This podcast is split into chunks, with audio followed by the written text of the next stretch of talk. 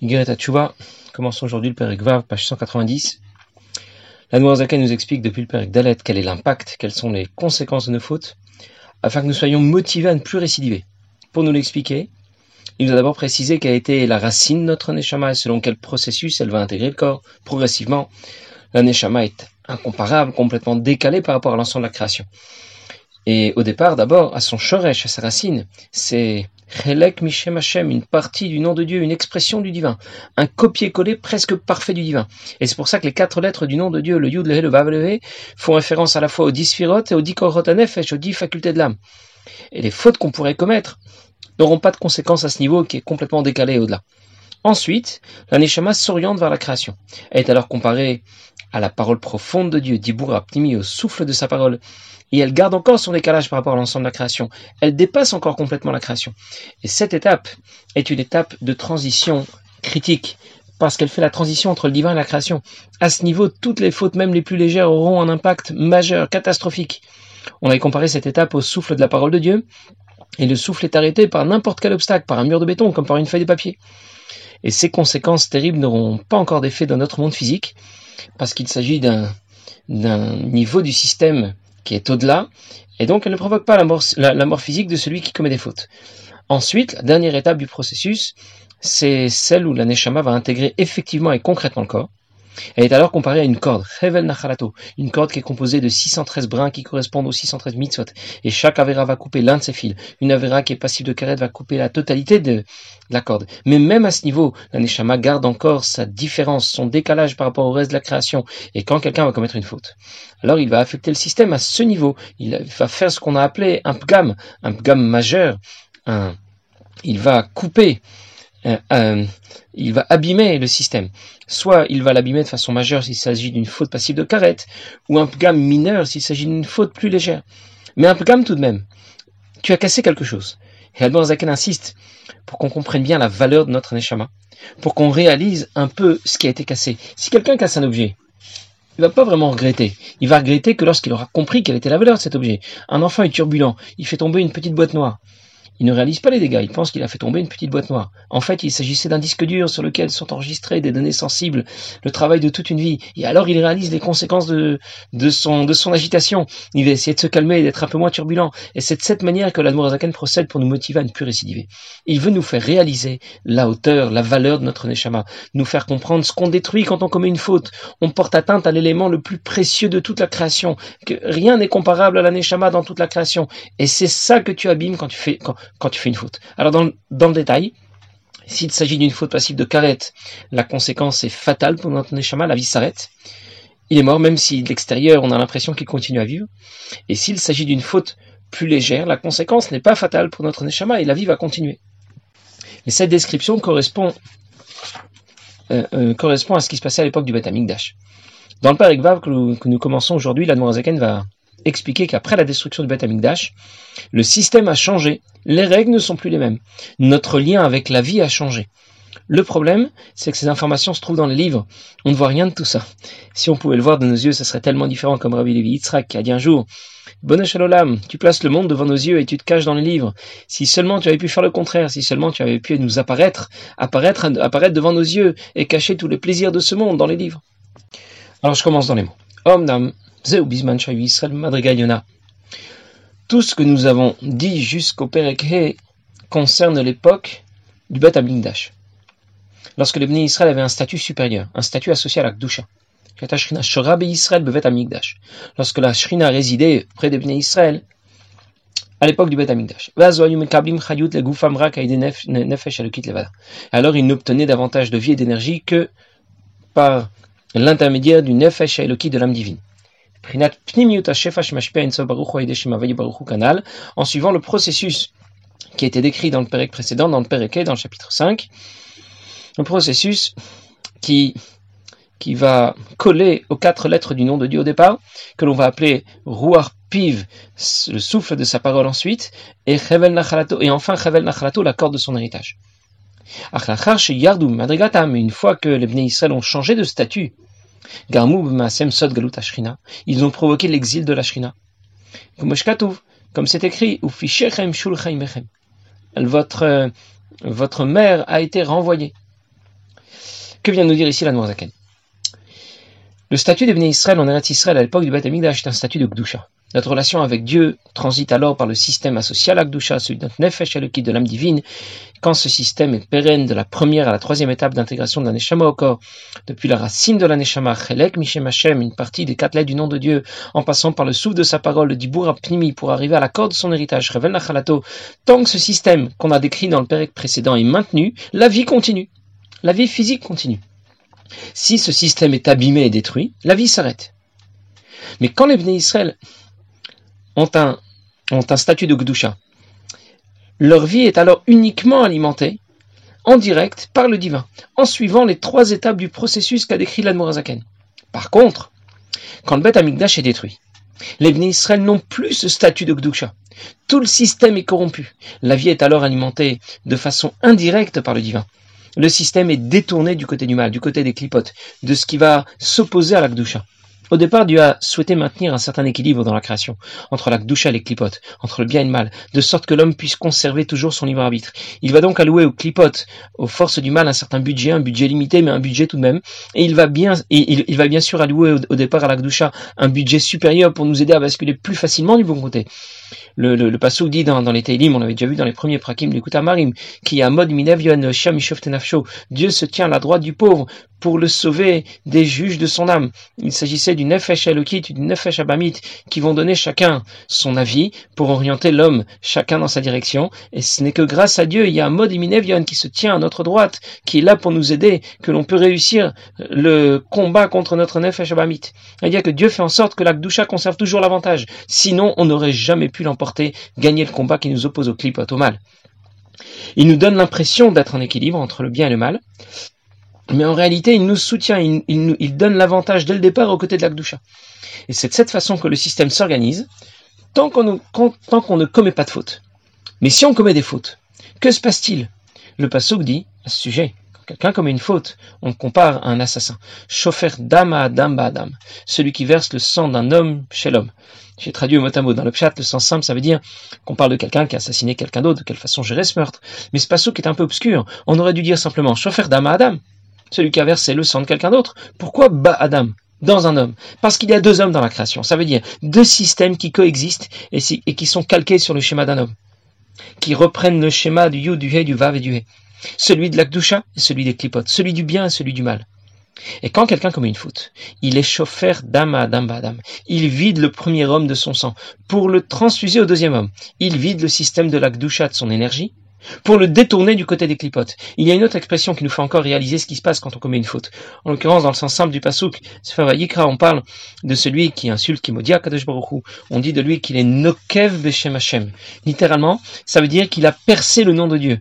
Le nom de Dieu est associé au système qui nous apporte la vie et l'énergie dont nous avons besoin. Et celui qui commet une faute provoque une fuite d'énergie. Mais cette fuite n'est pas perdue pour tout le monde. Elle va être récupérée par les clipotes, qui vont alors avoir plus de puissance, un budget supérieur à celui qui leur avait été alloué au départ.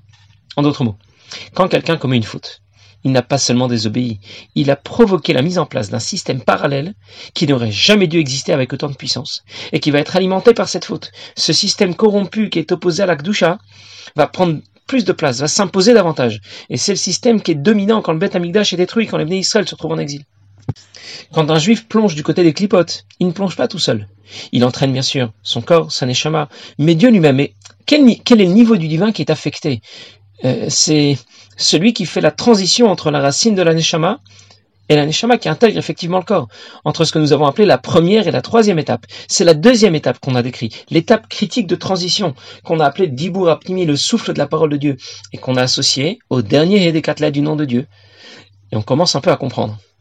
Faire tchouva, ça ne veut pas seulement dire faire revenir un juif vers Dieu, ramener un individu vers Dieu. Faire tchouva, ça veut dire faire revenir Dieu, Ramener le He, le He, Tashuv He, c'était Tchouva, disait l'Admorzaken. C'est ce niveau du divin que tu as entraîné avec toi dans ta chute, celui de l'étape de transition, de la deuxième étape dont on a parlé, et c'est celui que tu dois ramener, faire revenir là où il était, Tashuv He.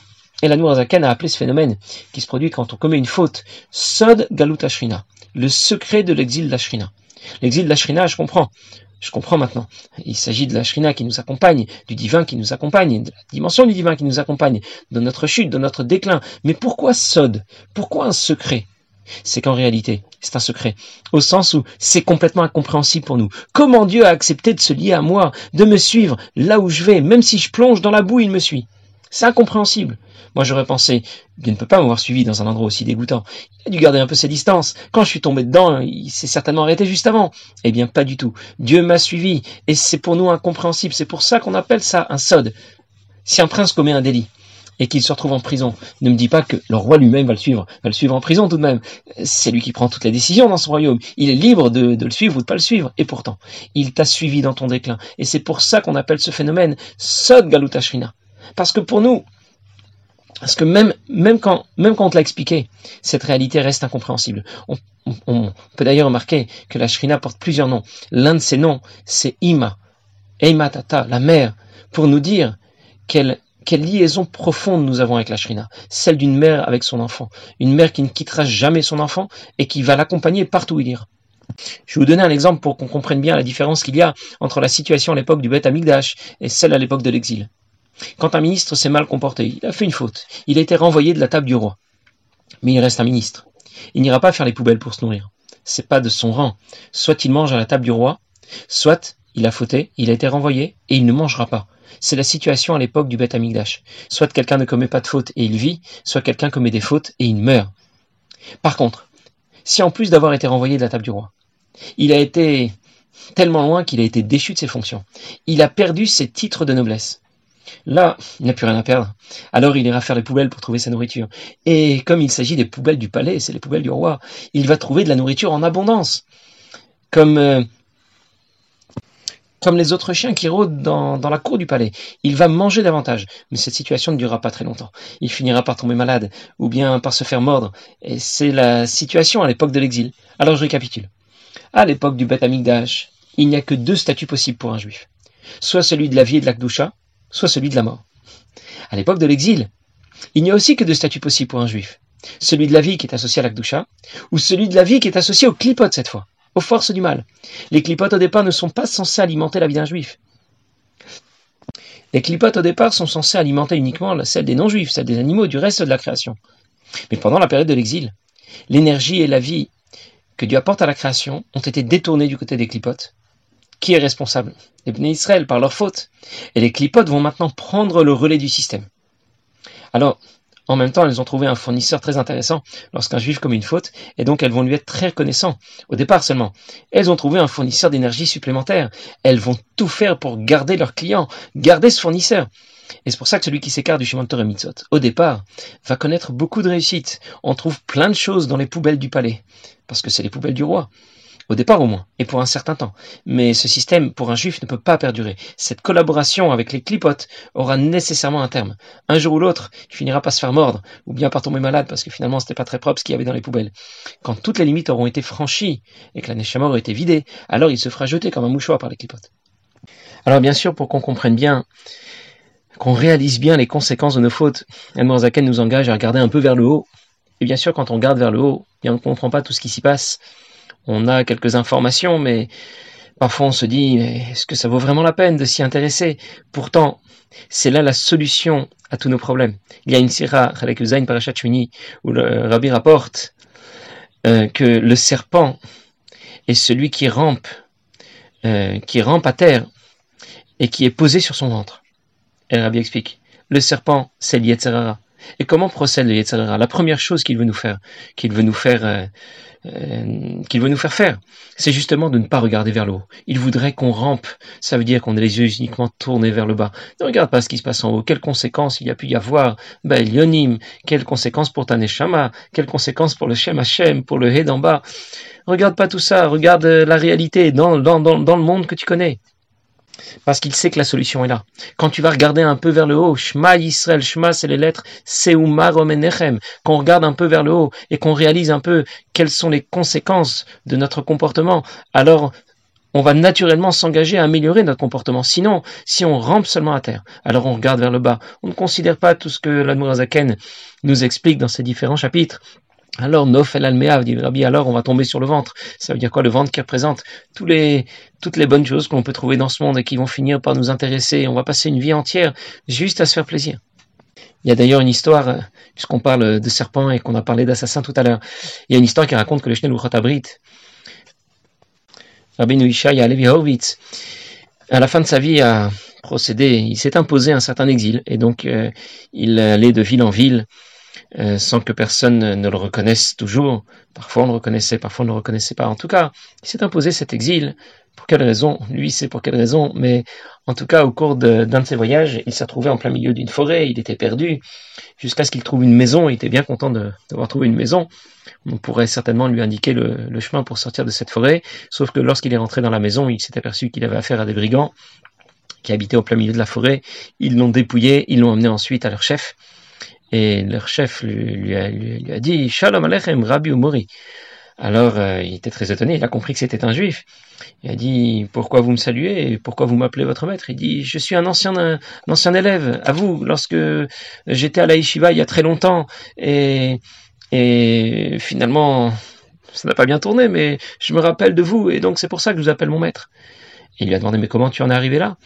À pouvoir euh, euh, détrousser les gens, voire peut-être les tuer. Il dit bah ça a commencé parce que j'ai pas trop respecté mes parents, j'ai pas trop respecté ma mère et comme ça midéri el petit à petit les choses sont, les choses ont dégringolé et voilà où j'en suis arrivé aujourd'hui.